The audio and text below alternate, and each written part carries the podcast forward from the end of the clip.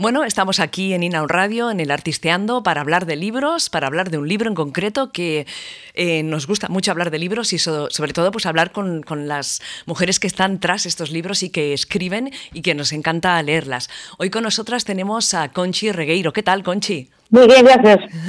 bueno, pues... Eh, Vamos a hablar de La Dama Triste, pero antes cuéntanos, porque no es tu primera novela ni tu primer libro, ya tienes toda una historia de, literatura atrás. Pues sí, la verdad que, soy bastante prolífica y he tenido bastante suerte en los últimos años. He tenido así bastantes cosillas. Además, he publicado en gallego y en castellano. Y bueno, este año en concreto, el 2020, ha sido muy exitoso porque he publicado tres libros. Lo que pasa es que ha coincidido con lo, con el bicho y no han, no ha podido, no ha tenido la alegría, ¿no? De, presentarlos presencialmente, pero sí que llevo tiempo con, con la literatura. Además es eso, soy sobre todo especialista, bueno, especialista. Escribo sobre todo ciencia ficción, pero bueno, es una, soy un poco infiel al género, entonces de vez en cuando salen cosas como La Dama Triste. Claro, supongo que de vez en cuando dices, voy a aparcar un poco, un poco lo que ya estoy acostumbrada a escribir y voy a, Exactamente, dedicarme a ¿Y cómo te dio por la ciencia ficción? Básicamente porque es un género que, que abre unas posibilidades de, de, prospección, de, de, reflexión que, que no dan otros géneros. Además, bueno, eh, me gustaba mucho. Yo recuerdo cuando leí lo que son las distopías clásicas, 1984, Un Mundo Feliz, que yo decía, jolín, esto trae todo lo que yo estoy buscando, ¿no? Así en mi, ahí como chiquilla ahí de un sitio pequeño y tal, que no, que no tiene así esos, esos, desafíos así sofisticados de otros sitios. Y es por donde me dio, pero curiosamente, bueno, la ciencia ficción además fue una cosa que me dio ya más de adulta, que dicen, ay, es una cosa para chiquillos, pero es que realmente yo en la ciencia ficción entré ya mm, bien entraditos los veintitantos, veinti muchísimos, o sea, que fue una elección bastante reflexiva. Ajá. Y a lo mejor también porque eres gallega. A ver, gallega y ciencia ficción no, no, no creo yo que, sea así.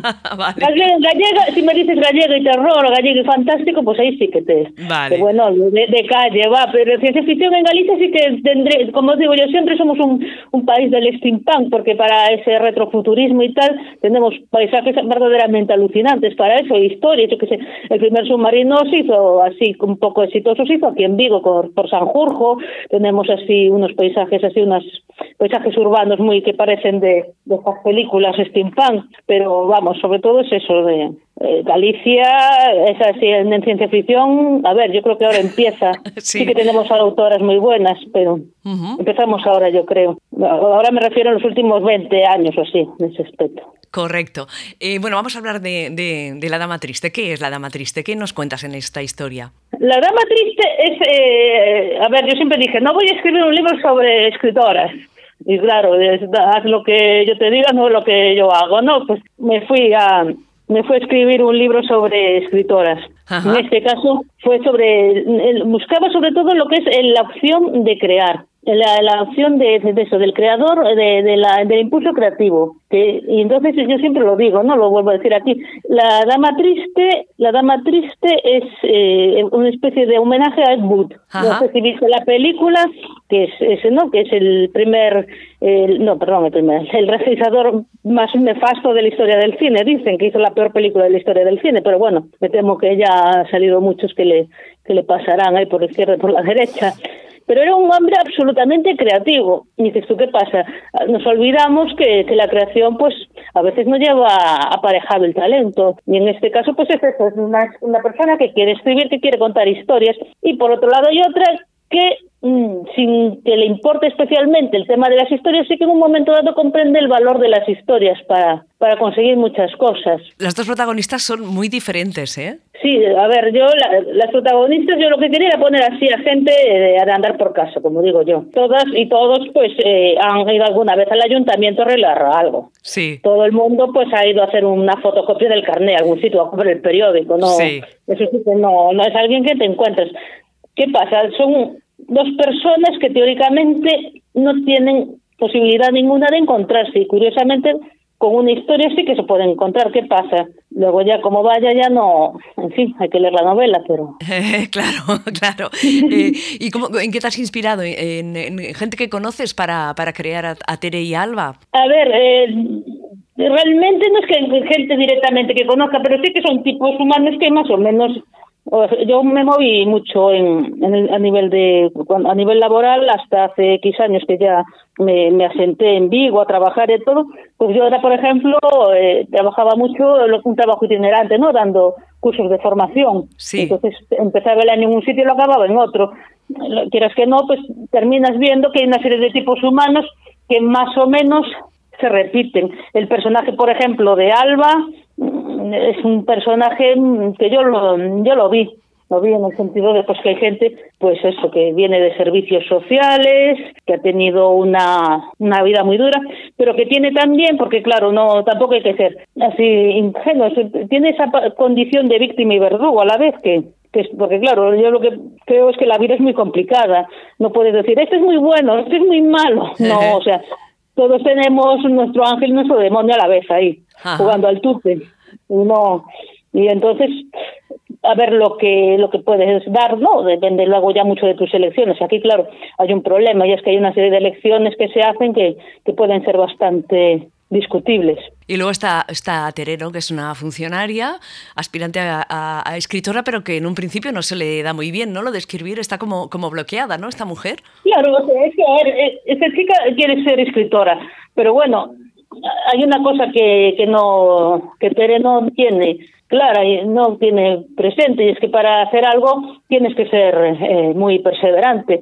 No es precisamente una persona perseverante por lo que estamos viendo no decía no, era, no sé quién lo dijo que que la creación era 10% de inspiración y 90% de sudor o algo sí, así pues, esta, pues es una persona que sí que quiere ser escritora porque sí que ve que dentro de, de sus perspectivas etcétera es lo que más le puede lo que más le puede dar así un poco de, de posición, ¿no? de lugar en el mundo, pero que realmente la vocación, hasta que llega la dama triste, nunca se ha preocupado, realmente nunca se ha parado a analizarlo, lo, lo, lo que es el hecho de escribir. ¿no? Yo personalmente, eh, al escribir, tengo muy claro que, que estoy narrando y que, y que te, es, todo va a ir una historia, va a partir de un proceso de, de reflexión, ¿no? Porque no deja, escribir no deja de ser una forma de situarte en el mundo, pero esta chica en concreto no, no va por ahí la cosa.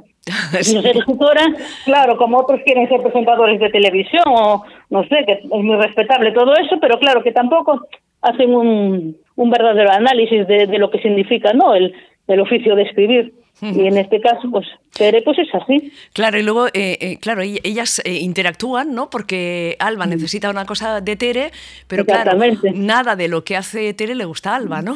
A ver, Tere, Tere tiene, Tere es de las que piensa que, que escribir es como, yo qué sé, como hacer un huevo frito, ¿no? Exacto que es una idea que, que seguro que las escritoras que estén escuchando esto pues les habrá pasado, a todas ha pasado. Eh, y tú escribes, pues, pues sí, tienes que contar un día mi vida, a ver señora, no, yo contaré lo que buenamente pueda, pero cuéntelo usted, ¿no? O sea, esto que, ah, y de ciencia ficción, es que lo mío de Amapona no me la de ciencia ficción, es pero señora, que me está usted hablando, mira por patatas, poco menos que me está contando, ¿no?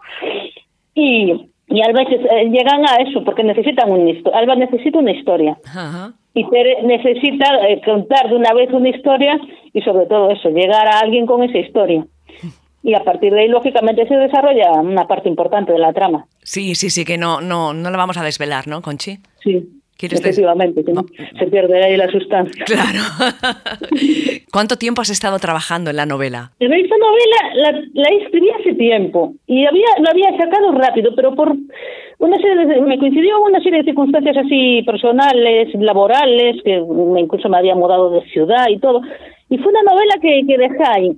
¿Sabes? Así en un primer borrador. Y la recuperé hace poco y la volví a trabajar un poco porque además una novela que es bastante diferente a lo que hay por ahí, ¿no? Ya, o sea, no, no sé, la aceptarán, no la aceptarán, no era la cosa. Y dije yo, bueno, pues mira, voy a probar. Y la, bueno, pues las compañeras del editorial tuvieron a bien editármela y, y ya digo, no, no fue una novela que me que me llevara especialmente mucho tiempo, ¿eh? Por unos meses así. Yo la verdad que una vez que me, curiosamente en proporción me lleva a mí más tiempo escribir un cuento que una novela, en proporción, claro, básicamente.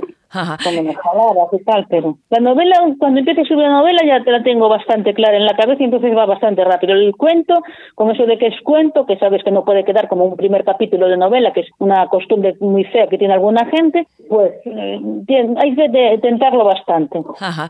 ¿Y tú necesitas algún sitio, o sea, escribes en un sitio concreto, en tu casa, eh, o en cualquier sitio es bueno, y eres muy metódica a la hora de, escribir, o no sé, ¿cómo, cómo, cómo es tu trabajo? No, o sea, yo soy, soy de, la, de las personas más aburridas y más decirles, o sea, no, escribir ahora con la maravilla de los ordenadores portátiles, escribes en cualquier lado. Por ejemplo, ayer estuve escribiendo mientras veía Cobra Kai, o sea, ya ves tú que otro día pues me concentro más pues escribiendo en una mesa, poniendo música o sin ponerla, o sea, dependiendo, ¿no? Ahora la que estoy escribiendo, por ejemplo, estoy escuchando mucho un disco que tenía del año de la patata de un canadiense, de Ashley McIsaac, pero esta, por ejemplo, esta en concreto no, no, no le hice con nada en especial, es que ordenador portátil para adelante y ala. No, no ya digo, lo que sí que cualquier cosa que escribo tiene que ser, la tengo que haber reflexionado. Eso de poner, dicen, ponte a escribir, a ver, no, yo no me voy a poner a mirar la pantalla como una pasmarota, si no tengo, prefiero irme a dar una vuelta o hacer la compra, cualquier cosa y pensar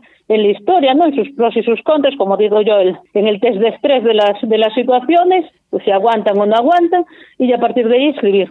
Ajá. ¿Y cuándo sientes que una novela está terminada y que ya no le das más vueltas y que dices, bueno, ahora ya la dejo porque es que si no lo acabaré cambiando todo, ¿no? Claro, no, pero ya digo, es que lo bueno que tiene lo que te comento del proceso previo de reflexión, que tienes más o menos claro, aunque no tengas el final, vale. tienes más o menos claro a dónde quieres llegar, ¿sabes? No, que a lo mejor tienes pensado un final y le haces el contrario, pero mm, curiosamente no, no, no significa una diferencia así de de elaboración, ¿eh? de, de, trabajo.